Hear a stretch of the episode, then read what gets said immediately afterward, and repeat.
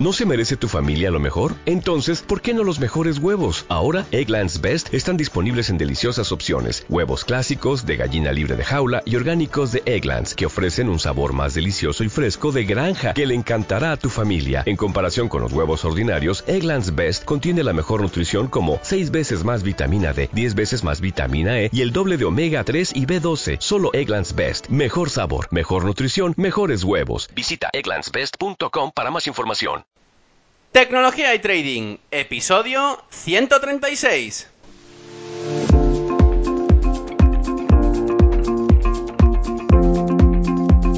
Muy buenos días a todos, bienvenidos un día más a este podcast y canal donde se trata todo lo relacionado con el trading financiero, la informática y por tanto la combinación de los dos, el fintech. Aquí tratamos de técnicas, algoritmia, estrategias, noticias y muchas cosas más. Por eso solo puedo deciros bienvenidos a Tecnología y Trading. Programa número 136 y hoy, 20 de octubre de 2017, tenemos un invitado más que especial en el programa. La verdad es que me hace mucha ilusión y es que cuando empecé en el trading, empecé a leer libros, bueno, eh, todos los libros habidos y por haber y que me llegaban a mis manos. Y de hecho, la mayoría, por no decir todos, los podéis encontrar en ferrampe.com barra libros. Y uno de ellos es Leones contra Gacelas. Y es que, bueno, es uno de los libros que muchísima gente dentro del sector del trading me recomendaba. Unos por unas cosas y otros por otras. Entonces al final tuve que sucumbir. Y es por eso que me encantó. Me gustó mucho y hoy por eso también me gusta mucho y la verdad es que me llena de orgullo y satisfacción hacer una entrevista a su autor. Pero bueno, antes de empezar el programa, como siempre os digo, fernanp.com. Allí es una página donde aglomero todo el conocimiento, desde los podcasts hasta las cápsulas, pasando por los cursos e incluso los códigos de programación que estaré subiendo dentro de nada. También cabe decir que este año, como he dicho antes, eh, he incluido un apartado especial para los libros que recomiendan los propios entrevistados, ¿no? Que, bueno, que vienen al programa. Entonces, bueno, eh, si alguno de vosotros pues quiere comprar este libro, lo tenéis disponible. No hace falta que busquéis nada, lo tenéis disponible en el apartado de libros de la página web. Como digo, ferrampe.com barra libros. Pues volviendo con el invitado de hoy, escritor en diarios, profesor de la Universidad de Valencia, editor de contenidos en estrategia de inversión, gestor de carteras en Esfera Investments, jefe de estudios de Intefi y de nuevo editor de contenidos en serenitymarkets.com. Él es el autor de Leones contra Gacelas. Él es José Luis Cárpatos. Muy buenos días, José Luis. Hola, muy buenos días, Ferran. Gracias. Bueno, primero de todo un placer tenerte en el programa. He entrevistado a varias personas de interés y me hacía mucha ilusión poder contar contigo, así que te lo agradezco eternamente. Pero bueno, para los pocos a nivel de habla hispana que no te conozcan, insisto pocos, porque eh, bueno, yo creo que con el libro, bueno, y, después con todos los análisis, la web, eh, poca gente no te conoce, pero ¿qué nos puedes contar de José Luis Carpatos? ¿Cómo has llegado a aprender y absorber todo el conocimiento que tienes desde el inicio de, que, de, tus estudios hasta llegar hasta donde estás ahora? Bueno, pues usando un, truco que es el ser muy viejo. ese, es un truco infalible, ¿no? Eh, al final, pues, pues hombre, empecé eh, mi primera operación la hice en 1985, nada menos. Estamos hablando pues de hace 32 años y, y al final, pues como se suele decir, pues sabe más el diablo por viejo que por diablo, ¿no? Eh, la verdad es que ha cambiado mucho todo, he cambiado yo, ha cambiado el mercado, han cambiado las circunstancias de cuando yo hice esa primera operación. Además, una operación curiosa porque yo empecé trabajando en derivados y, mucha gente no lo sabe esto, pero trabajar en derivados, que ahora es una cosa tan normal, pues no sé, los CFDs o los futuros o las opciones, los mil derivados que hay, en España estaban prohibidos. Eh, era ilegal trabajar en eso. Solo se podía trabajar en derivados, pues por ejemplo, pues si uno tenía, yo qué sé, unos campos unas eh, propiedades agrícolas grandes y a lo mejor pues producías grano y necesitabas cubrir tu producción en el mercado de futuros. Entonces sí, pero a nivel de especulación estaba prohibido. Estaba todo muy limitado lo que se podía hacer en España. Entonces yo creo que empecé a operar a la semana o así de que saliera un decreto ley, creo que fue, que decía que ya se podía, que los españoles ya no éramos tontos y no necesitábamos, según el gobierno lo éramos, ¿no? Por eso estaba prohibido. Sí. Y que ya podíamos operar como las personas normales. Entonces, ¿Esto hace qué año fue, más o menos? año 85, exactamente fue en el 85. Ah, espero que no me falle la memoria, pero yo creo que fue en el 85. Era en aquella época, pues aparecieron al amparo de esa ley por los primeros brokers. Si ahora creemos que los brokers son duros con Claro. las comisiones, había que ver aquello, ¿no? Bueno, aquello era alucinante. Eh, te cobraban 50 dólares por, por un futurillo, por una operación en un futurillo pequeñito, Madre. eh, de, de, yo qué sé, de la avena o del trigo o de, o de los índices americanos, 50 dólares, ¿eh? Y aún les tenías que dar las gracias, porque era, bueno, aquello era un poco como la ciudad sin ley, no había, no había datos, eh, había que ponerse plataformas de las caras mm, que solo estaban disponibles para Madrid y Barcelona. Yo vivía en Alicante por aquella época, aún no me había ido a Suiza, luego estuve en Suiza 20 años casi. Y bueno, aquello era un mundo de pioneros, pero tremendo. Entonces, bueno, pues yo cuando empecé, contestando mejor a la pregunta, pues yo empecé un poco en plan autodidacta. Eh, estaba trabajando en, en banca, llevaba ya bastantes años, empecé muy jovencito, empecé con 17 años de meritorio, una cosa que ahora no hay. No eras ni botones, es que no cobrabas. Y al cabo de un tiempo te hacían auxiliar administrativo. O sea, imagínate lo que era la banca de los años 70. ¿Pero a qué te dedicabas en tu día a día allí? Yo, nada, auxiliar administrativo, a, a- a pegar sellos y a, con una máquina sumadora dándole a la manivela. O sea, no tenía ni, ni- vamos, el, el trabajo más bajo que se pueda tener, ¿no? Eh, Lo que pasa es que ya desde el primer día pues empecé a aprender. Si uno cree que ahora los bancos son problemáticos, me gustaría que hubieran visto cómo eran desde dentro los bancos de los años 70. Bueno, aquello era bastante curioso. Entonces, nada, yo empecé de nada, había estudiado empresariales, eh, bueno, había estudiado, no, cuando entré en el banco no había empezado a estudiar, yo estudié trabajando, trabajando en el banco, pero yo no tenía una formación real en mercados financieros ni en nada, simplemente me fascinaba, era un mundo que me fascinaba, me compraba libros eh, americanos que entonces eran muy difíciles de obtener, no había Amazon, no había nada de todo eso. Eh, ibas a una librería española y pedías esos libros y bueno, te, te- te corrían a pedradas. Claro.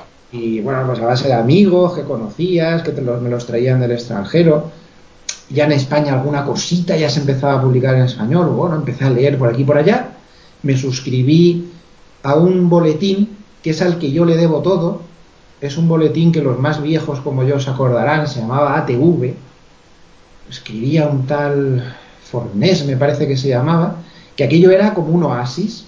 Era un boletín que te llegaba por correo urgente todas las todas las semanas, los sábados, los sábados por la mañana, te lo traía el cartero, que traía los correos urgentes ese día, y donde se hablaba en tres o cuatro páginas, pues como ahora mismo, 30 años después, pues uno puede encontrar, pues no sé, pues en cualquier página de las buenas eh, españolas o americanas, como se habla, por ejemplo, en, en Zero Hedge, esta que es una página muy conocida, Sí. Zero que la conoce todo el mundo, pues así, en ese plan, o sea, sin pelos en la lengua, hablando de los mercados con toda naturalidad, eh, ponía una lista de derivados, de futuros en materias primas, en bolsa, en bonos, en todo, con señales, con gráficos, con cosas, con líos, aquello era como un oasis. Yo es que estaba deseando que llegara el sábado para que me llegara el boletín.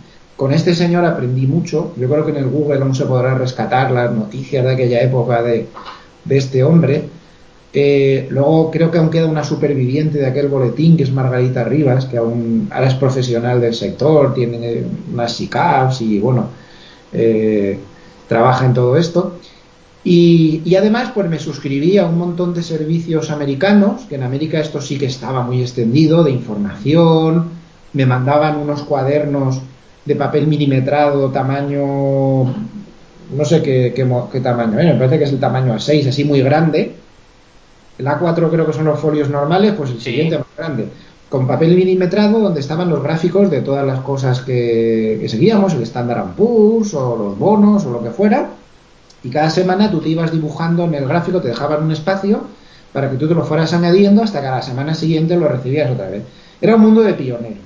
Bueno, yo ahí tuve mis más y mis menos, tuve una racha malísima, casi me arruino y bueno, luego conseguí aprender y entonces me llegó lo que de verdad me hizo a mí dar un salto cualitativo, que es que tuve la suerte de que me tomara como alumno pues un mentor que era un, un trader de los mercados de futuros en Chicago era un señor que se había comprado su sitio allí, en esos mercados que salen en las películas con estos de las chaquetas de colores, dando saltos y demás. Qué bueno. Y este hombre, pues, eh, solo tomaba, tenía una especie de labor de mecenas, porque él se dedicaba exclusivamente a estar ahí en el mercado operando por cuenta propia. Esos sitios costaban una millonada. Y, y una vez al año como mucho dos veces, pues tomaba un... Él era español, aunque vivía en Chicago, pues tomaba un alumno español, que éramos poquísimos, y bueno, pues te, te hacía aprender de verdad. Y ahí es donde yo aprendí de verdad, donde me comí el mercado entero, donde me di cuenta de lo mal que lo había enfocado todo, de lo que era la realidad, de las manipulaciones, de quién manda aquí, de lo de las manos fuertes. Aún hay quien me discute que no existen las manos fuertes. Yo de verdad que, que alucino.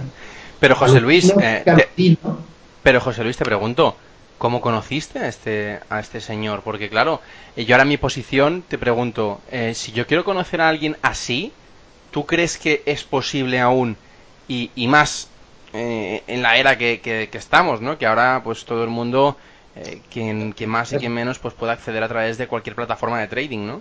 es muy difícil. Yo lo conocí pues por suerte. Eh, con el broker americano que trabajaba, pues como yo fui uno de los primeros que empezaron a trabajar en esto en España y movía bastante volumen, eran unos mercados muy incipientes aquí, pues eh, de pura casualidad pues me lo presentaron una vez y una de las veces que vine a España y pues hice amistad con él él me puso una serie de condicionantes para que fuera alumno. Y, bueno, fue un poco casualidades de la vida, pero no es fácil. Yo de reconocer que tuve suerte y que encontrar una figura así como él, pues la primera lección que me dio es eh, mostrarme un, vídeo que tenía grabado de cómo actuaba él allí. Era ilegal grabar vídeos en, los PIT y es ilegal. Pero bueno, un compañero se lo grabó de Strangis, entonces no había móviles, se lo grabó con una cámara de, de vídeo que había entonces, no sé cómo se llamaban, de estas de Super 8, creo que se Sí, de las antiguas. De las antiguas, sí, sí. Y me enseñó un vídeo de cómo operaba, y bueno, pues te lo veías al tío con las manos en los bolsillos y solo tenía un papel en la mano. Y operaba así, mirando lo que hacían los demás. El papel que tenía en la mano, yo no lo olvidaré nunca, y de hecho ese indicador siempre, en cualquier gráfico que, que me pueda ver alguien cuando hago mis vídeos diarios o, o lo que sea lo verán, siempre están ahí, son los pivot points. Los pivot points. Los pivot points, sí. Yo para mí eso es sagrado. O sea, yo no puedo trabajar en nada, eh, ni en, plan diario, ni intradiario, ni, ni lo que sea, si no tengo puesto los pivot points ahí. Él solo trabajaba con eso. Y bueno, pues luego ya fui progresando eh, y seguí una evolución, me dejé el banco por completo, eh, me dediqué a esto en exclusiva y me di cuenta que para ganar mucho dinero, claro, con, con tu capital pues ganas X, ¿no? Pero aquí hay que ser realista, lo que no puede ser, aunque hay mucha gente que sí que se lo cree, bueno, pues el despertar será amargo, desgraciadamente, pues que con relativamente X dinero, pues tú puedes conseguir X beneficios, pero no X exponencial o X factorial de 60, ¿no? Claro. Como algunos piensan. Entonces, claro, pues tú podías sacar lo que podías sacar. Yo me di cuenta que para ganar mucho dinero tenía que manejar mucho dinero. Y ahí fue pues donde también pues bueno, pues con contactos y ya la trayectoria que llevaba, pues empecé a abrirme camino en el mundo de la gestión, me fui a Suiza, compré un pequeño apartamento allí, muy chiquitín. Los suizos viven muy austeros. Yo he visto por fuera la casa de Fernando Alonso y era un apartamento de dos o tres habitaciones, nada más. ¿eh? Y yo vivía en un estudio. Y me fui allí, estuve muchos años, estuve trabajando como, como asesor externo a los bancos, luego ya me hice yo gestor yo mismo, me monté mi propio hedge fund en Luxemburgo, empecé a llevar SICAPs aquí, fondos, y ahí ya tuve una carrera pues donde ya aprendí muchísimo de ver pues a otros a otros gestores centroeuropeos. Yo en Suiza aprendí muchísimo. Pero ¿cómo entraste en el banco? ¿Cómo entraste, bueno, en, en, el tema de inversión? Yo, ya había estado muchos años en un banco español, que había entrado, como he dicho antes, por de meritorio. Sí, sí, sí, sí. Las oposiciones y entré. Y ya, claro, yo ya tenía una trayectoria porque yo cuando me retiré del Banco Español era director regional, tenía casi 300 personas a mi cargo, es decir, y había sido entre otras cosas, pues responsable de, toda la parte de tesorería de los grandes clientes. Eh, yo les llevaba pues un poco las puntas de tesorería, les buscaba renta fija adecuada, selección de fondos, ideas operativas. Digamos que ya mi trabajo esa, había llevado una evolución muy buena en el banco, en esos 15 años que llegué a estar, pues pasé por todos los puestos hasta que llegué allá arriba. Entonces yo ya tenía un poco trampolín, ¿no? Porque yo creo que en este mundo, pues empezar de cero es imposible. Hay que ir poco a poco, con calma y, quemando etapas. Entonces no me fue muy difícil, que ya tenía mi trayectoria en, el banco. Y, bueno, pues yo aproveché una figura que nunca, que nunca quise volver a estar en nómina de bancos. Siempre he intentado montármelo como asesor externo, gestor externo, ese tipo de cosas. Sí. Y, bueno, pues eh, ahí se aprende una barbaridad. yo creo que si hay algo impagable en mi vida es eh, las tardes cuando salíamos en los bares del centro de Ginebra, donde iban todos los yuppies estos de los fondos, de los Bueno, bastaba con poner un poco la antena, ¿no?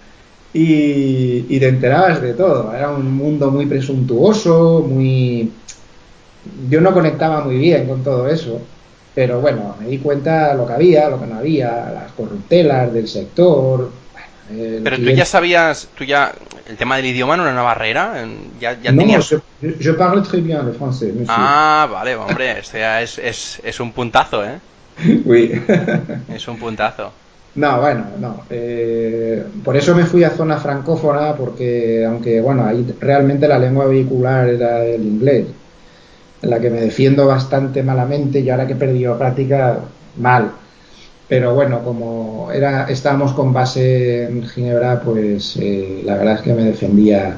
Pero bueno, eh, la necesidad claro. Eh, aguza, ¿eh? Hombre, 20 años, no son pocos. El aprendizaje, ¿no? Y claro, allí fueron muchos años y, ya digo que además es que yo trabajaba bastante independiente, ¿no? Tenía relación con los bancos Recuerdo que una de las veces hice una locura, que fue que no se me ocurrió otra cosa que montar un curso dentro del banco en el que yo trabajaba. Que me voy a callar cuál era, era un banco suizo con sede en Ginebra, de estos privados, de estos que en la calle solo hay una placa en el timbre. Sí.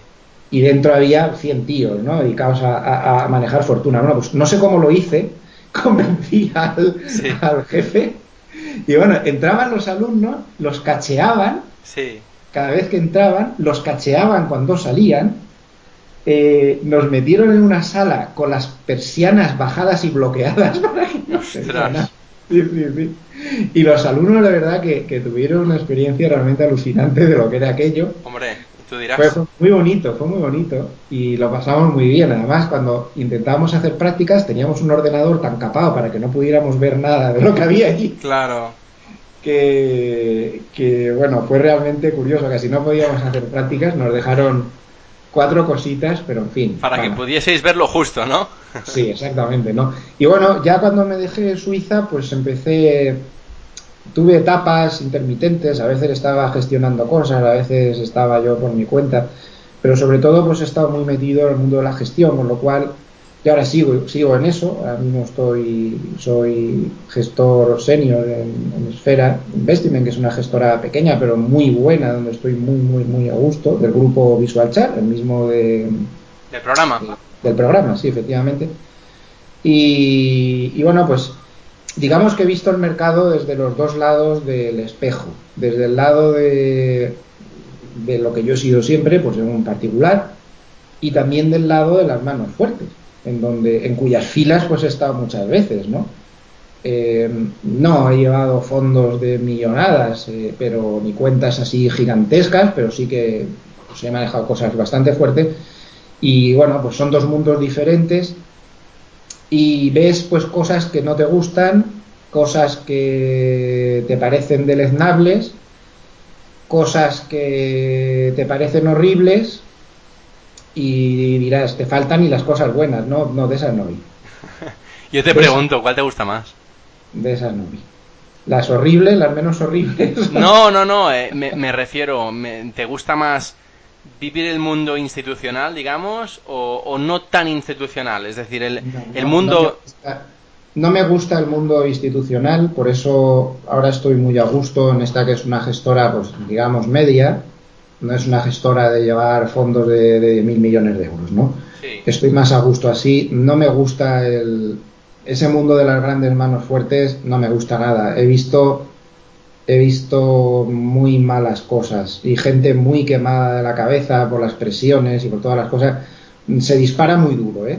Creemos que en ese mundo, pues, mm, es como una especie de balneario donde se cobran sueldos multimillonarios y no se hace nada, pero eso no es así.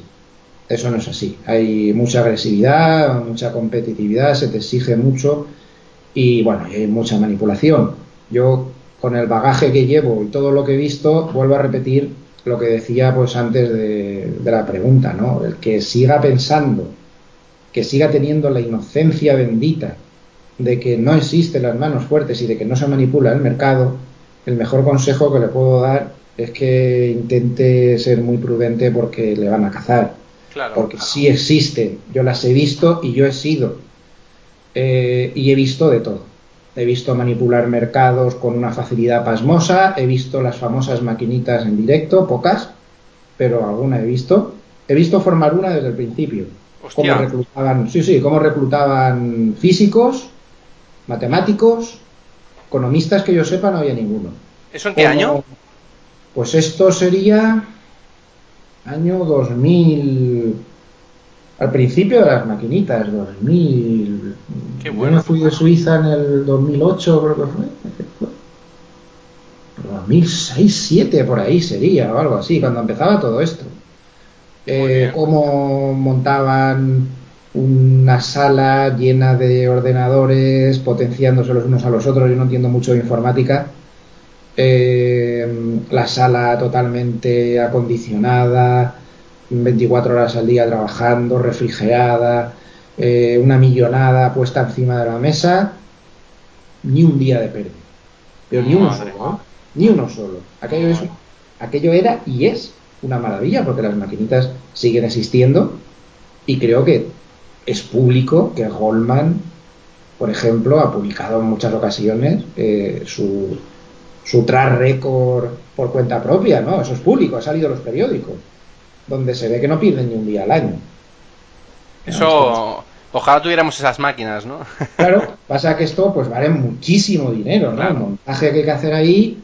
No, y no solo las máquinas, sino estar cerca de la bolsa, tener la esa tecnología. Es otra, esa es otra, porque la que yo vi montar era una que se montó en la propia ciudad de Ginebra y esta era de las patateras, ellos mismos lo reconocían porque no estaba cerca, operaba sobre todo esto mucho con con Eures y la bolsa alemana y todo este tipo de cosas. Eh, era con Eures. Discúlpame que me falle un poco la memoria, pero es que. Hombre, no, ya hace, un tiempo. años, tantas cosas. Yo creo que era con Eures con lo que operaba. Y bueno, el caso era que tenían que. Ellos lo que tenían que haber hecho es poner la máquina en Francia. Sí. Estaba en Ginebra. Entonces, esos. No sé cuánto habría de, de Ginebra a Frankfurt. Ahora mismo no recuerdo. Tampoco estaba tan lejos. No sé, los cientos de kilómetros que hubiera, para ellos era una desventaja competitiva porque la señal les llegaba pues unas millonésimas de segundo peor que la competencia. Claro. Pero era ya mucho coste en trasladar a todo el equipo a Frankfurt. Entonces se lo tenían como una cosa de futuro, pero de hecho cuando yo me fui aún me habían amortizado los gastos. Claro, que ya eran muchos gastos, muchas nóminas que pagar. Claro. Mucho mantenimiento informático y luego el dinero que hay que poner encima de la mesa, claro. Sí, sí para operar con él, ¿no? Entonces, bueno, aquella era una máquina legal, luego se ha sabido que ha habido máquinas ilegales, eh, creo que es de todos conocido, estas máquinas que, que, pilló la SEC y el FBI, que ponían las órdenes de los bancos antes que las órdenes de los clientes, ¿no? Sí, sí, sí. Para beneficiarse, pero esta que yo vi, pues fue una máquina de estas legales y un proceso pues que uno se queda con la boca abierta. Entonces, a mí cuando me preguntan, ¿pero los sistemas automáticos funcionan o no? Pues, ¿qué quieres que te diga? Después de ver aquello. Yo, tú lo has visto y lo has comprobado, ¿no? Pues hombre, lo que pasa es que, claro, depende de qué sistema automático, ¿no? Claro. El que, los que hacen ellos, sí, jolín, que sí funcionan. Si es que no pierden nunca. Eso Claro. es un... Eh, te- yo te pregunto, José Luis, eh, si puedes explicarlo o que te venga a la mente, eh, ¿cuál es la peor experiencia que tuviste o que viste de, de un trading institucional? Porque poca gente puede explicar experiencias, tanto buenas como malas, ¿no? Pero como decías La que habían... experiencia que vi es el suicidio de una persona. Yo creo que peor que eso pues, no se puede, no se puede ver. Después Eh, del trabajo, durante él... Sí, sí, bueno, no, no, no había nadie, pero pareció, yo no, no lo vi, ¿no? Pero me lo dijeron los compañeros.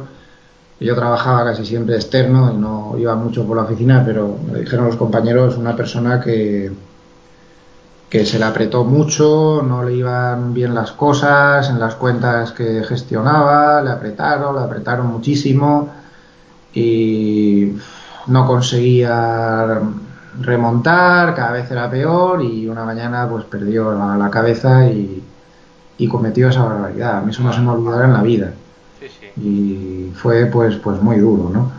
Luego pues pues hay muchas experiencias personales malas, pues como pérdidas muy fuertes que he llegado a tener eh, por mi cuenta propia, ¿no? Mm, también a veces pues casi cada drawdown que he tenido en mi vida lo tengo grabado a fuego en la memoria, ¿no? Sobre todo no tanto los tuyos como los de los demás, cuando has estado llevando pues dinero de los demás Claro. es muy duro. El año 2008 fue terrible, eh, eso lo llevo también marcado ahí en, en la cabeza, sangre y fuego, lo pasamos todos muy mal. Aquello era un martirio. Recuerdo como si fuera ayer, pues los bandazos que daban todos los mercados, que un día te subían, el, creo que se dieron dos o tres casos, el 10 y el 12%, y al día siguiente te bajaban el 8%, pero eso índices serios como el DAX o, Claro. o como el IBEX o como el, Euros- el Eurostos. Y aquello era una locura. Recuerdo el día en que luego se supo que fue por el, por el chico este de, no me acuerdo qué banco, que luego lo detuvieron y lo procesaron, que, que había estado sobrepasándose en las inversiones que hizo y tuvo que vender todos los futuros a la vez. Luego lo metieron en la cárcel, parece que fue en enero de 2008 ese día cuando este chico estaba soltando futuros y el mercado nadie sabíamos por qué caía de esa manera, ¿no? Fin, fue muy duro porque sobre todo pues cuando estás cuando estás llevando dinero de los demás en cantidades importantes, tú no puedes operar exactamente como a ti te gustaría, estás condicionado por muchas cosas. Estás condicionado por la política de la casa para la que trabajas o de los clientes para los que trabajas o, o de la propia legislación, que es como una camisa de fuerza. Eh, a mí me gustaría que más de un particular que se queja de las trabas que tiene para operar, que se meta a llevar un fondo bajo la legislación eh, MIFID esta actual, ¿no? Sí. Eso es, eso es una locura. Si es que no te puedes poner corto de la mayoría de las cosas. No puedes invertir en, en ETFs que no sean ETFs puros. Eh, Están los ETFs y los ETNs, que los ETNs son como los ETFs virtuales, por decirlo de alguna manera, que son los más populares. Por ejemplo, el famoso ETF sobre el VIX, VXX, es un ETN. Pues sobre ese no puedes. Eh, yo que sé, tienes un montón de pegas, no puedes sobrepasar no sé cuántos porcentajes, te vetan un montón de productos, eh, no puedes ni siquiera decir estoy harto, me voy a poner a vender, a colocar el fondo este que llevo en otros fondos de renta fija, lo que sea, y me tomo un descanso, no puedes, porque si en tu folleto solo podías tener hasta un 5, un 10% en otras, en otras entidades de inversión colectiva, pues tú no lo puedes sobrepasar eso.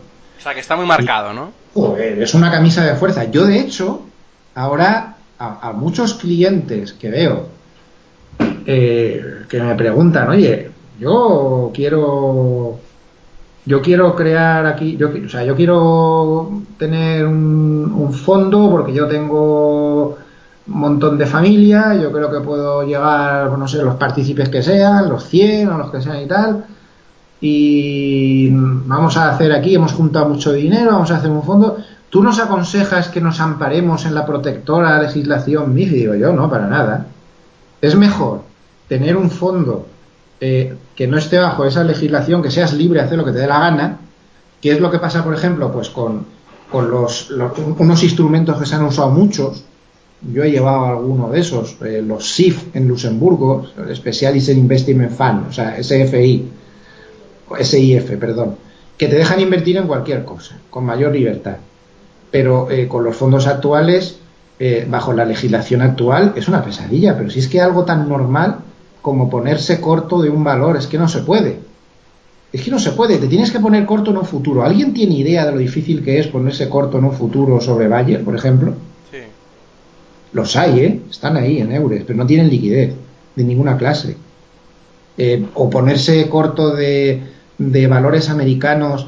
Hay mercados como el One, por ejemplo, que tiene futuro sobre casi todos los valores importantes americanos, pero te encuentras con que te pones a, comprar un futuro de estos y te ves luego al día siguiente que eres el único que ha entrado ahí y el que te da la contrapartida es un creador de mercado, ¿no?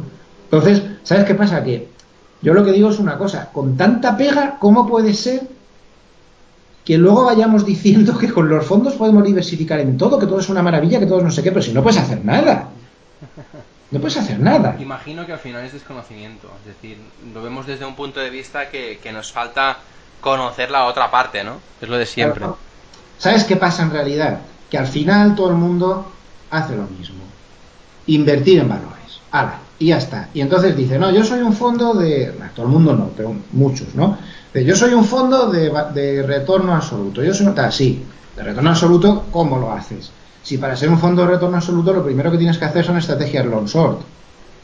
Con lo difícil que es con esta legislación el, el tomar las, las, patas cortas, pues al final lo que pasa es que casi, todo, casi todos el universo pues de fondos de, retorno absoluto, por ejemplo, pues ves que tienen una correlación con la bolsa terrorífica. Claro. Porque lo que están haciendo es lo que hace la inmensa mayoría de los fondos, comprar valores y a ver qué pasa. Yo siempre me he movido en un mundo muy alejado de ese, eso no ha sido lo mío, yo no digo que sea incorrecto, ni muchísimo menos. Pero a mí me ha gustado más las estrategias alternativas. Entonces, pues el usar los express, el usar los derivados. Ahora yo soy un enamorado del mundo de las opciones desde hace muchos años ya. Bueno, de hecho te lo quería preguntar, eh, ¿qué activos analizas y cuáles son los que operas actualmente como, bueno, particular y también con, con, lo que estás llevando, el fondo? Sí, bueno, a nivel particular yo ahora no opero por reglamentos internos y demás, eh, me debo a los clientes, pero bueno, digamos que en carteras que sí que tienes bastante libertad de puedes operar y bueno, y cuando opero por mi cuenta, yo ahora tengo una forma de operar también adaptada a una cosa muy importante. Y es que yo ahora ya estoy adaptado a que tengo 57 años, recién cumplidos. Eh, claro, cuando yo empecé en el 85 tenía 25 y tenía la cabeza de otra forma y tenía la capacidad de aguante diferente. Entonces, a estas alturas y más, pues trabajando como trabajo y para clientes y demás, pues he tenido que alargar plazos. Yo ahora ya no, no toco para nada prácticamente temas de, muy corto plazo. Y lo que más me gusta a mí ahora mismo, pues son las estrategias de swing trading. Para mí la estrategia ideal es una estrategia de, de un gráfico de cuatro horas, es lo que más estoy haciendo ahora.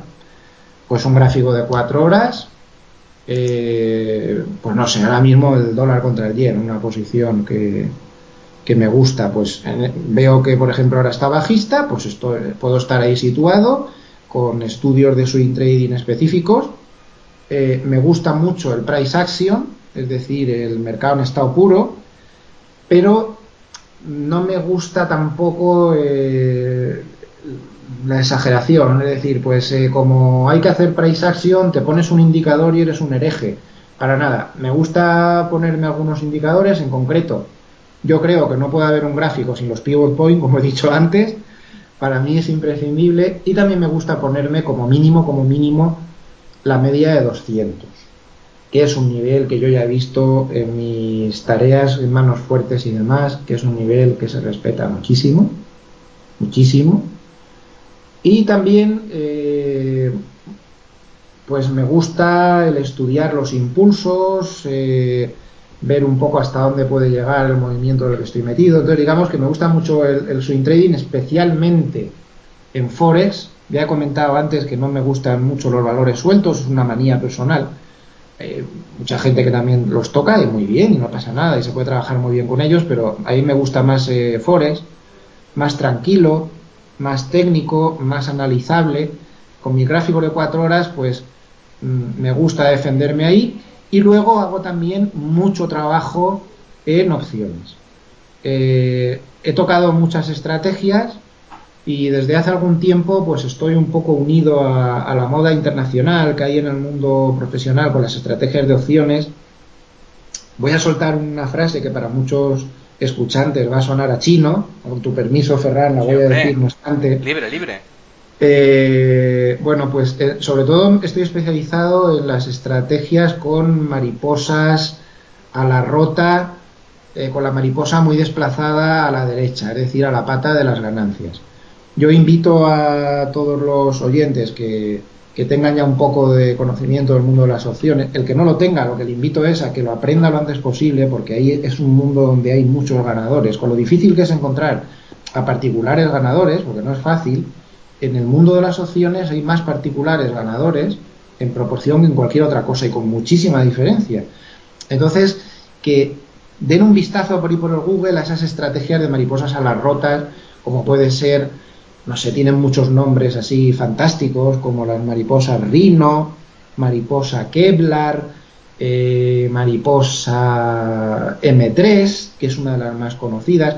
Me gustan mucho ese tipo de, figuras. Las opciones, las opciones es uno de los es uno de los productos financieros, yo creo que más desconocidos por el retail. Sí, sí, sí, sí. Eh, y no entiendo por qué, ¿eh? realmente.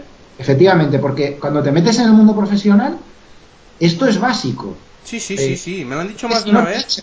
Y, no entiendo, no entiendo por qué no se hace famoso. Exactamente, es muy difícil de entender porque cuando tú estás trabajando pues para otra entidad o te metes en un jaleo ¿no? de, gestión o lo que sea, es lo primero que te dicen, ¿no? Eh, a ver, intentan testear tus conocimientos al respecto, tienes que dominar. Es que algo tan simple como las coberturas con opciones, ya no la especulación con ellas, que es lo que más me gusta a mí sino simplemente la cobertura, algo tan sencillo como eso, cubrirse con opciones, hay que dominarlo a fondo. ¿Y por qué no la especulación? Todas las manos fuertes usan las opciones para especular. El mercado que más dinero mueve en el mundo no es el mercado spot contado de acciones, ni de coña, para nada. Ni el de CFDs, ni el de futuros, ni nada. Es el de opciones.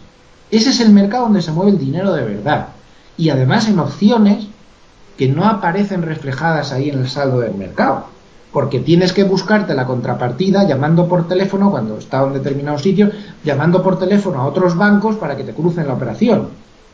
Ese mercado, que según los libros de texto es lo que se llamaría mercado OTC, over the counter, o sea, fuera de, cuentas, ¿no? Sería la expresión literal.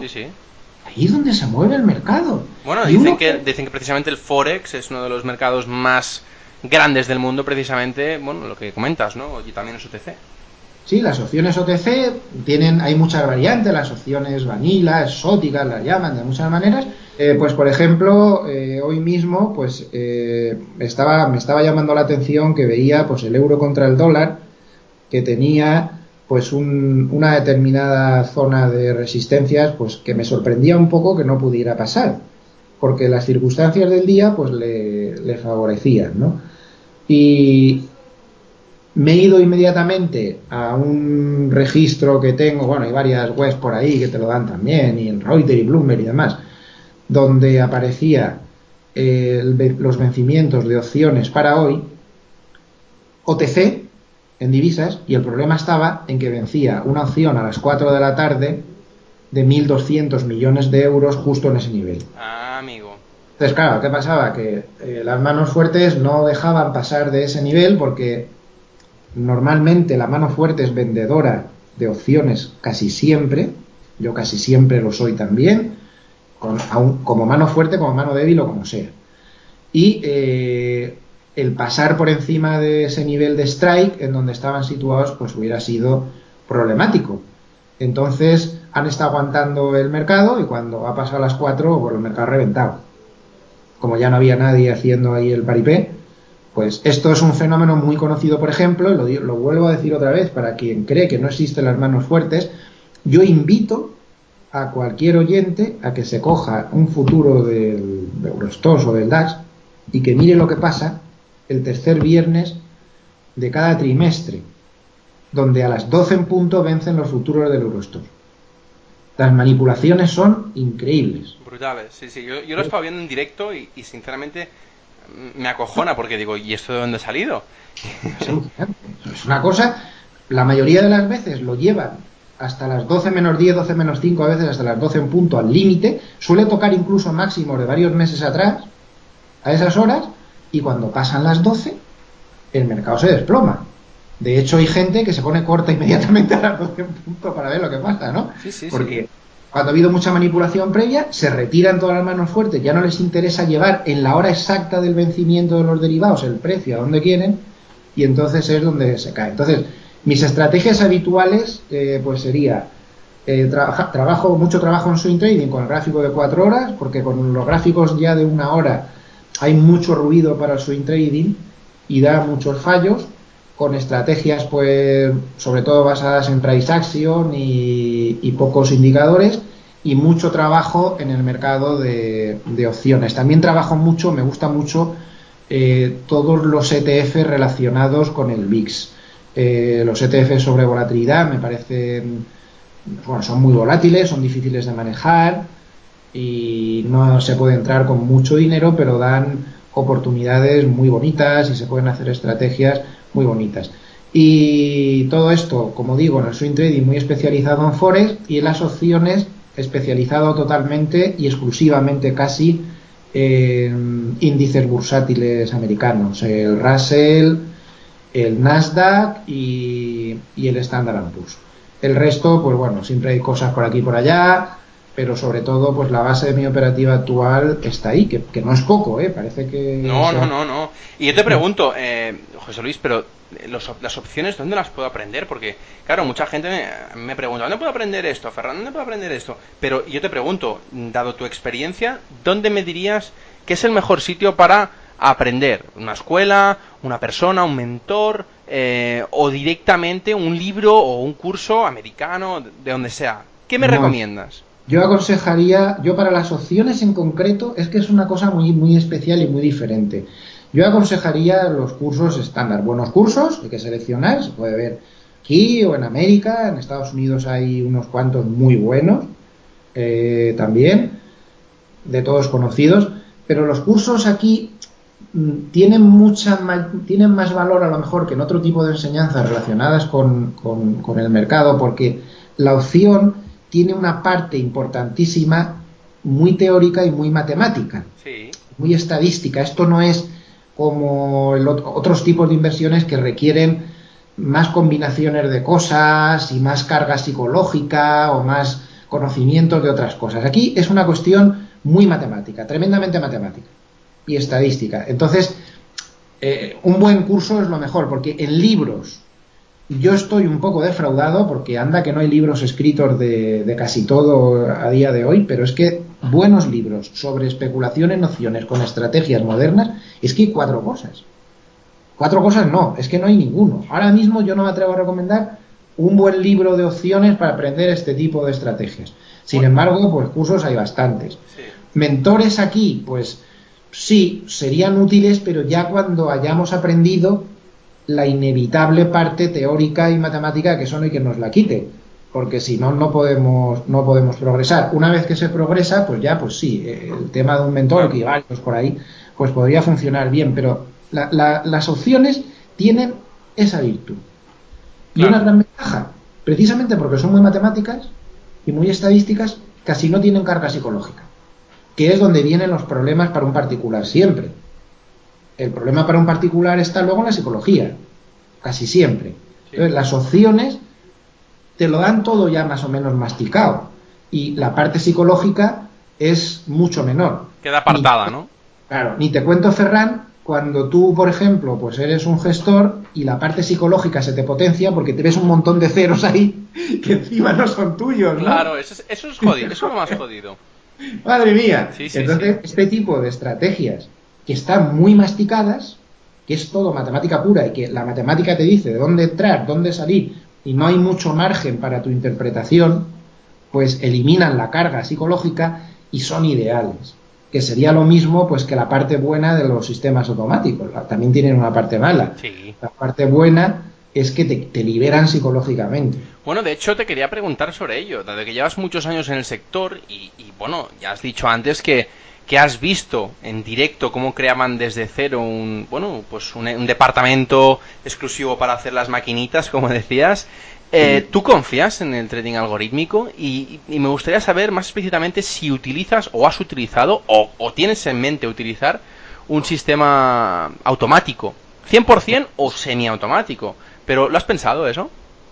Sí, es un, sí que lo he pensado, sí, sí que, sí que lo he pensado. A ver, yo he sido una persona muy escéptica con el tema de los sistemas automáticos, eh, porque yo veía que, bueno, ten en cuenta que llevo muchos años y al principio pues yo veía que o te montabas, bueno, al principio no había maquinitas, pero cuando vi lo de las maquinitas pues pensaba, hombre, los sistemas automáticos claro que funcionan, aquí están estos que no fallan ni un solo día, pero llegar a ese nivel es tan difícil que los sistemas automáticos que podíamos montar nosotros, yo no los veía. Porque un sistema automático al final te condena, digo, del estilo de los que podemos hacer nosotros, no de los que pueden hacer las grandes manos fuertes.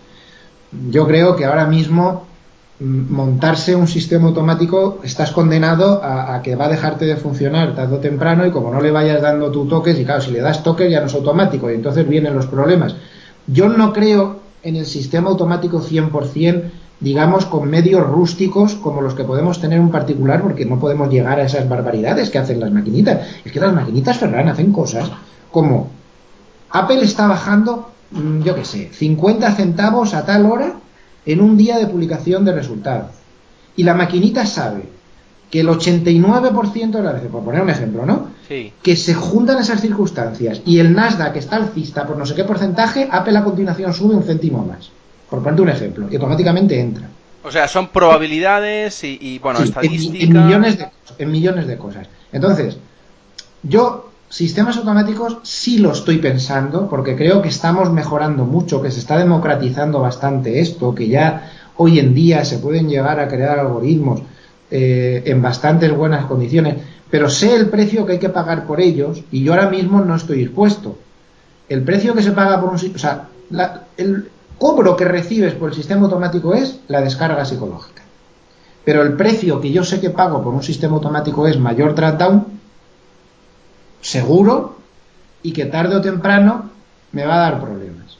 Entonces, yo sí creería en un sistema automático. Yo sí pienso en ellos. En la casa en la que trabajo ahora tienen un trabajo buenísimo a ese respecto y que funciona muy bien. Y de reconocer que funciona muy bien, pues imitando ese modelo, lo que funciona es el trabajar con bastantes algoritmos a la vez, bastante bien pensados y bastante estudiados, y sobre todo diversificando. Creo que la clave es la diversificación. Hay algunos sistemas automáticos muy básicos como puede ser, por ejemplo, la aberration, que ya se usa muy poco. Este, este sistema está funcionando durante muchos años con muy buenos resultados. Y la única cosa que hacía era algo muy elemental. Me parece que se metía cuando ellos lo vendieron, la casa que creó la Aberration la ha vendido durante muchos años como un black box, es decir, como un caja negra, no se sabía lo que había dentro. Pero bueno, muchos lo dedujimos y era, ponían unas bandas de Bollinger y entraban cuando se rompía la banda superior y se cerraban cuando se cruzaba la banda en medio. Poco más o menos era eso. Y esto funcionaba, así de sencillo. ¿Por qué? Pues funcionaba porque ellos siempre decían que como mínimo había que aplicarlo sobre seis productos. Y si se aplicaba sobre nueve o quince, mejor.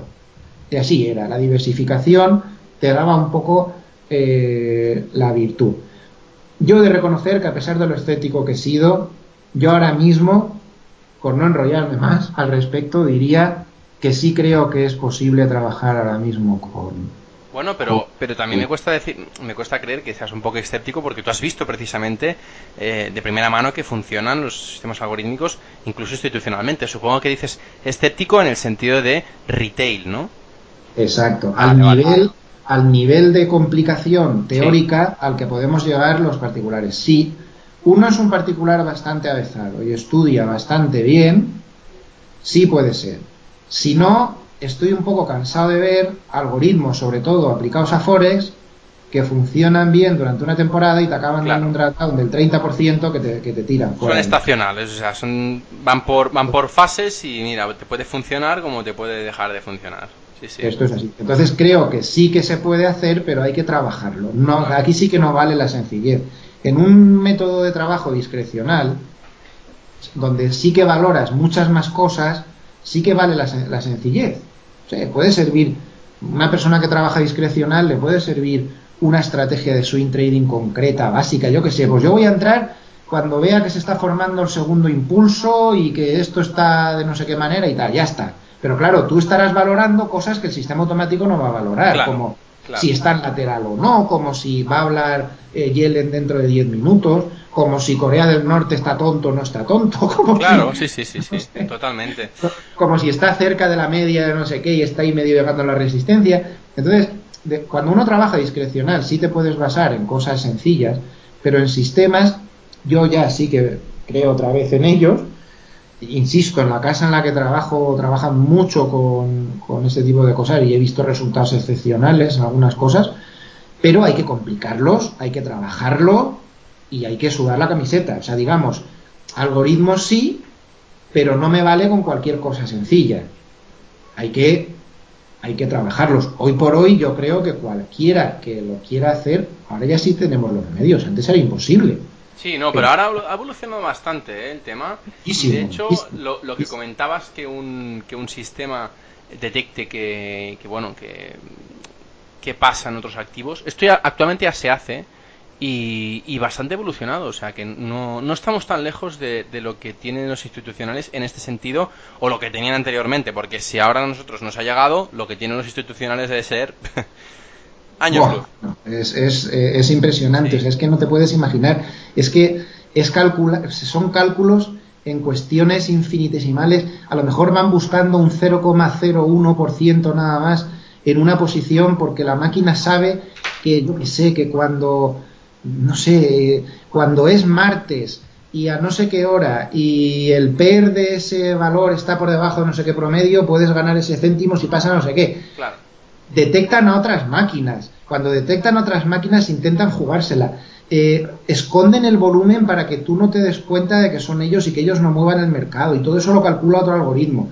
Es una maravilla. Yo ahora mismo entonces sí creo que un particular se puede meter en eso, pero complicándose la vida y trabajándolo. Y de hecho, estoy en secreto, esto es una primicia, pues eh, apoyando varios proyectos al respecto a ver qué nos sale de ahí. Bueno, a ver, esperemos que salga bien, hombre. Ya veremos porque creo que sería algo mm, que democratizaría un poco el, el, mundo de la inversión. Muy bien. Yo creo que se está exagerando un poco con todo esto de la gestión pasiva, que no las cosas no son ni blancas ni negro, hay un gris intermedio la mayoría de las veces y, ese gris intermedio pues está en el trabajo fuerte que hay que hacer en la creación de los algoritmos, que además si hay que cambiarlos, pues hay que cambiarlos, ¿no? Sí, sí, sí, sin duda, sin duda. Bueno, eh, José Luis, te pregunto, porque siguiendo con la tecnología me preguntaba, eh, bueno, de hecho, las medio dicho antes, pero bueno, me, gustaría explicitarlo un poco más. ¿Qué plataformas, qué, qué, herramientas eh, retail, porque actualmente, como decías, utilizas más herramientas retail, utilices en tu día a día, ya sea pues para ver noticias, para calcular lo de las, lo de las opciones, para operar, todo esto. Eh, ¿Cuál es tu, tu, tu, mesa de trabajo, tu, tu operativa normal? ¿Qué acostumbras a utilizar? Digamos que mi parte más institucional, pues a mí me gusta trabajar o con la plataforma de pago de Thomson Reuters, que es buenísima, que la que más me gusta, o la de Bloomberg, pues según circunstancias, pero esa es muy cara para un inversor particular. Sí. Ahí está todo. Y en mi parte no tan institucional, mm, a mí lo que me gusta es Visual Chart. Yo soy un enamorado de Visual Chart. Mm, yo no sé si será mejor o peor, pero llevo muchísimos años con él. Siempre ha venido conmigo, incluso con estas otras, cuando he tenido estas otras plataformas, ¿no? Eh, bastante más complejas. Yo siempre he estado con, con mi Visual Chart y yo creo que con esto me sobra y me basta. Ahí se puede hacer de todo se puede seguir cualquier mercado, se puede construir cualquier indicador, cualquier estrategia, cualquier cosa. Mm, hay otros programas también de este estilo, pues que son buenos. yo creo que hoy en día un particular con este tipo de programas eh, puede, puede luchar muy bien y en circunstancias muy parecidas a las de las manos fuertes, porque todos estos programas con el paso del tiempo son muy buenos. Eh, hombre, si uno se mete por ahí en foros, todos son quejas, y este programa es una porquería, es que el ser humano es así, ¿no? Este y el otro otra porquería, y el otro no sé qué. Estamos bastante acostumbrados a, menospreciar. Vale, bien, sí, eh, pero me gustaría, pues eso, ¿no? Lo que tú dices, estamos acostumbrados a menospreciar, pero me gustaría que se viera por lo que hay también en el mundo institucional. Eh, sí, bueno, pues a veces te tienes que apañar con cosas bastante peores que estas. Y todos estos programas que hoy en día pues están al alcance de cualquier particular, pues yo creo que, tecnológicamente funcionan bien. Hay que aprender a trabajarlos. Yo veo mucha gente que está manejando pues, el Visual Chart, Real Time, este tipo de programas, ¿no? MetaTrader, y no saben manejar la herramienta. Y es una pena porque todos estos programas dan cursos gratuitos para aprender a manejarlos y una vez que se comprenden, el abanico de posibilidades que se abre, pues, pues es enorme. Porque es muy duro que tú digas, es que en mi programa no está no sé qué media, que a mí me haría falta tenerla. Pues caramba, pues sí es facilísimo programártela. Hoy en día, cualquiera lo puede hacer. y además hay mucha gente que te forma al respecto. Entonces, a mí me gustan mucho estas plataformas de ahora. Yo soy muy de Visual Chat y creo que cualquier particular, por muy ambicioso que sea el proyecto como inversor en el que se está metiendo, con estas plataformas, pues se maneja bien. Eh, si para fuentes de noticias y todo esto, pues claro, eh, las plataformas institucionales son buenísimas. Hombre, no compares, sí, sí. Eso es imposible de igualar. Un Bloomberg, bueno, ahí te sale hasta hasta que has tornudado un pingüino en Alaska, ¿no? Pero hay formas de, sustituirlo eso a nivel de un particular. Un método muy bueno, pues al margen de algunas páginas web, como la que tengo yo ahora, por ejemplo, no es por hacerme propaganda, pero ahí hay eh, bastante información al, segundo. Otra cosa que se puede hacer es eh, con el Twitter, eh, buscando fuentes fiables, no gente que está diciendo fantasmadas y cosas, gente seria que esté diciendo historias de estas, pues con el Twitter se pueden hacer cosas muy buenas. Yo, por ejemplo, pues invito al lector a que se coja a todos los que, que entre en mi Twitter, como eso es público, que mire los que yo sigo, que son ciento y pico, y que los siga él también. Y entonces se te queda como una especie de, de flujo ahí de información que cualquier cosa que pase, pues te enteras. Es tu propio Bloomberg. sí, eh, digamos que podría ser un Bloomberg para pobre. Eso es público. Los que yo sigo están puestos ahí, eh, creo, ¿no? ¿no? sé muy bien estas cosas de las redes sociales, pero creo que sí, que cualquiera que pinche ahí ve a todos los que sigo. Pues basta conseguirlo. Bueno, también sigo al Hércules, al equipo de mis amores falta que lo sigan, ¿no? es normal, eso es normal. O a Rafa Nadal, que me gusta mucho el tenis y todas estas cosas. Pero bueno, hablando en serio, eh, con ciento y pico, yo me he hecho un Twitter con ciento y pico eh, traders serios, la mayoría son, son en inglés. En español somos muchos menos. Que cualquier noticia importante o lo que sea, si no te sale por uno, te sale por otro. Y tienes ahí pues un flujo de noticias realmente pues muy bueno. Y luego, pues aparte de las páginas españolas, porque todas conocidos, que hay varias, que también pues estamos informando en tiempo real, pues algunas americanas también son bastante buenas. Está, eso está bastante democratizado, ya digo. Que no ha, llegado, bastante, llegó bastante. bien, eso está muy bien. está muy bien y ahí no nos... Hay que, hay hay que ser es que el particular tiende a quejarse mucho. Tenemos que ser es... más constructivos. Sí, pero es como el deporte nacional, además, ¿eh? O sea... estamos quejando, estamos en... Pero por Dios, si estamos... Cualquier particular ya puede conseguir hoy en día un broker con unas comisiones que eso es lo que nos daban a nosotros cuando movíamos no sé cuántos cientos de millones de pesetas en, en los años 80. Y hoy cualquier particular puede tener un broker con comisiones bajísimas, ridículamente bajas, brokers serios, con, con operaciones que entran al, al segundo. Yo cuando empecé había que pasarlas por teléfono y no nos quejábamos. Que eso además daba un valor psicológico añadido porque tú siempre pensabas, el que coge el teléfono debe pensar que soy un animal, porque no acierto ni una. hombre. Pero bueno, escucha, José Luis, eh, ya estamos acabando la, la, entrevista. Eh, te pregunto, ¿ETFs has probado alguna vez? ¿Qué opinas? ¿Qué opinión tienes? Sí, a mí me parece los ETFs, me parece un producto fenomenal. Yo creo, no sé a quién lo oí decir una vez con mucha razón, que todo ETF tiene alguna gotera por algún sitio, ¿no? No son perfectos a la hora de, de seguir el teórico subyacente que prometen, no sé. Quiero decir, un ETF, por ejemplo, sobre el petróleo, pues uno se puede encontrar con que el petróleo sube el 6 y el ETF te da la sorpresa, te sube el 3. Porque ha pasado no sé qué. Que si los rollover, que si no sé qué, que si no sé cuántas. Pero bueno, quitados algunos problemas técnicos, a mí me parece los ETFs un invento realmente maravilloso. Los ETFs y los ETNs. Que es lo mismo, pero en lugar de que el ETF se quede con el subyacente, lo hacen virtual, ¿no? Eh, creo que con ellos cualquier particular e institucional, porque esto se maneja muchísimo a nivel institucional también, cualquier persona, cualquier inversor se puede meter en un sector que sería imposible hacerlo si no existieran, en comprar una cartera de bonos americanos a 20 años. A ver cómo lo haríamos eso si no fuera porque hay un ETF que lo replica. Claro. Incluso me parece que hay un ETF que replica bitcoins por ahí, que es más difícil que eso ya, o de la bolsa argentina, o de no sé qué. Entonces yo estoy muy, muy, muy a favor de los ETFs, me parece un producto maravilloso, muy rico, y que cualquier inversor que quiera evolucionar un poquito tiene que aprender a manejarlos, porque hay de todo. Hay que buscar esos hilos más líquidos ¿eh? y dejarse de las cosas pequeñitas que... Sí, y te, quería preguntar, eh, ¿no crees que puede haber una especie de burbuja eh, al respecto de los ETFs? En el sentido de que cada vez hay más volumen y más volumen en los ETFs y, parece que, bueno, es barra libre, ¿no? Que, esto no tenga límite alguno. Sí, a ver, como los ETFs invierten en un universo de, de activos infinito, yo diría que puede haber algo de burbuja en algunos de los sectores en los que invierten. Por ejemplo, ha habido algunos boom de ETFs que invertían en materias primas físicas, donde creo que se ha llegado un poco demasiado lejos, distorsionando el mercado claramente. También ha habido bastante burbuja en los ETFs que invierten, por ejemplo, sobre volatilidad, sobre el VIX. Hay muchos que también han llegado más lejos de donde podían llegar.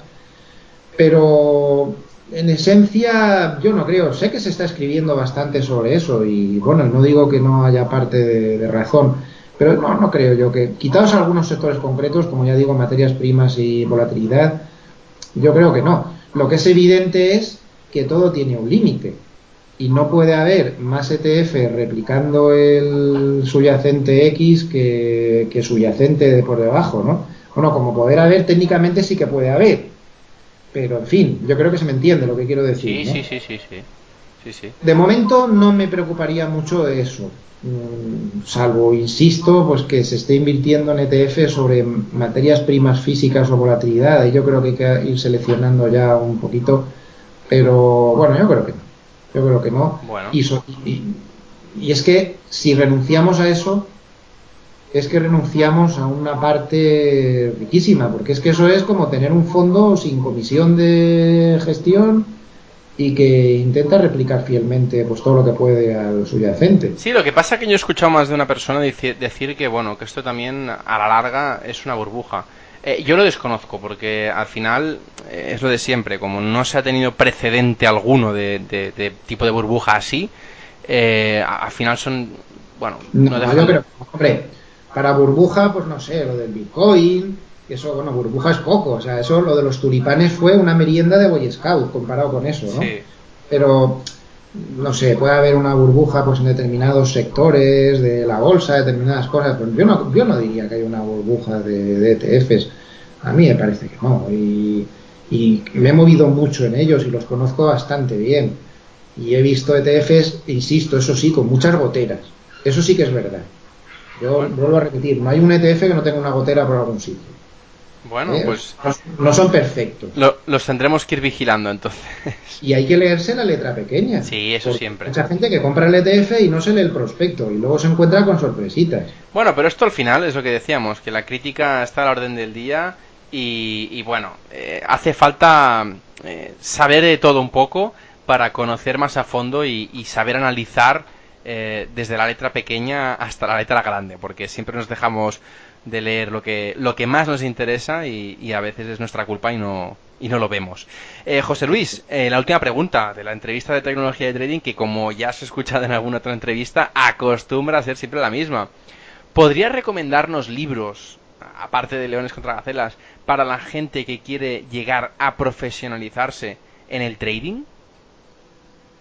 Esa es una pregunta muy difícil. Insisto, ¿eh? ¿eh? Da igual que sea inglés, eh, castellano, chino, mandarín, da igual. Yo creo que si, que si una persona pues ya tiene una base, que creo que es el objeto de la pregunta, ya quiere profesionalizarse, yo creo que lo que debería leer es lo que no se lee nadie y que es lo más importante. Como ya hemos dicho a lo largo de la entrevista, cuando uno está ya en el mundo profesional, la psicología es vital y no le damos la importancia que tiene.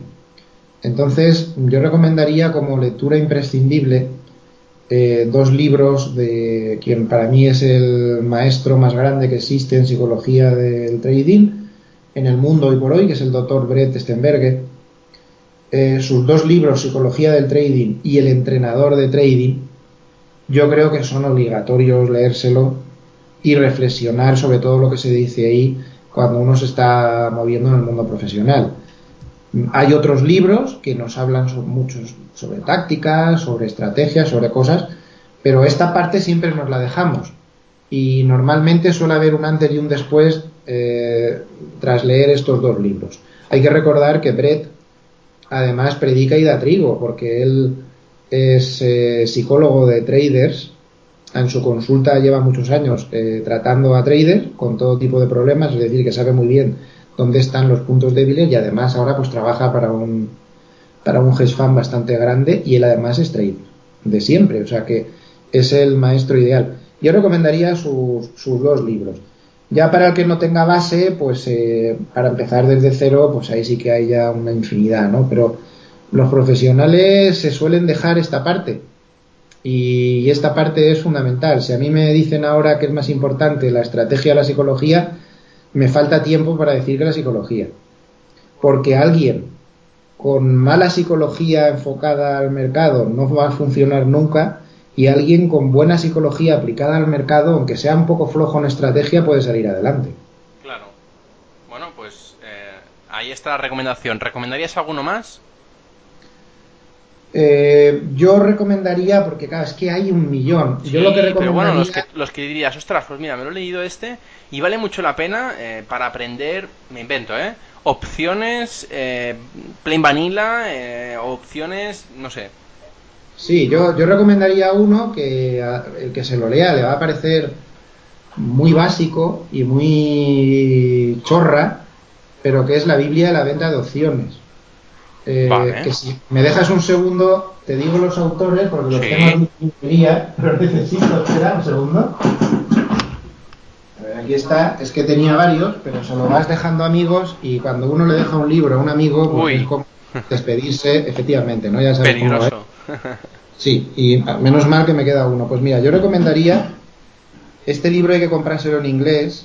Eh, yo tuve durante unos años una editorial y lo, edité, por eso le tengo un especial cariño. Edité este libro traducido al español, pero la, editorial hubo que cerrarla en la crisis. Aquí en España, quien edita libros sobre la biografía de Paquirrín y de Isabel Pantoja se forra, pero los libros de trading pues no, no.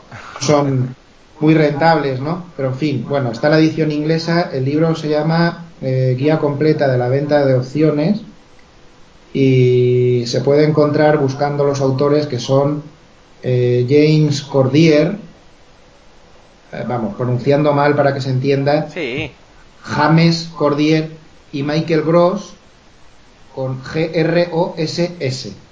Es un libro muy básico sobre opciones pero que abre mucho los ojos a, la persona novel que se acerca al mundo de las opciones por primera vez. Y yo tengo un recuerdo que guardo con mucho cariño y es que le recomendé este libro a un alumno mío de hace, yo que sé, como 20 años y me lo encontré el verano pasado y me dijo que se había convertido en profesional, que se había especializado en una estrategia solo y que le iba muy bien desde hacía 10 o 12 años. Y, la única estrategia que seguía era la de este libro. eh, que es muy básica, muy, muy, muy, muy básica, pero abre un poco los ojos sobre la realidad y sobre el mundo de las opciones. Luego ya, para progresar más en, opciones, eh, para cosas complejas, yo ya he dicho antes que recomiendo más los cursos que los libros. En libros hay poca cosa buena. Ya. Eh, cualquiera que tenga interés pues, puede escribir en su momento, le puedo recomendar si quiere gente española, gente americana, lo que sea, pero en plan de libros para llegar a estrategias muy, muy, muy buenas, flojos. Bueno. Eh, al final tendré que escribir yo uno para Bueno, pues escucha, eh, no es una mala opción esa, ¿no? no, bueno, bueno, no sé. no, no, planteátelo, planteátelo.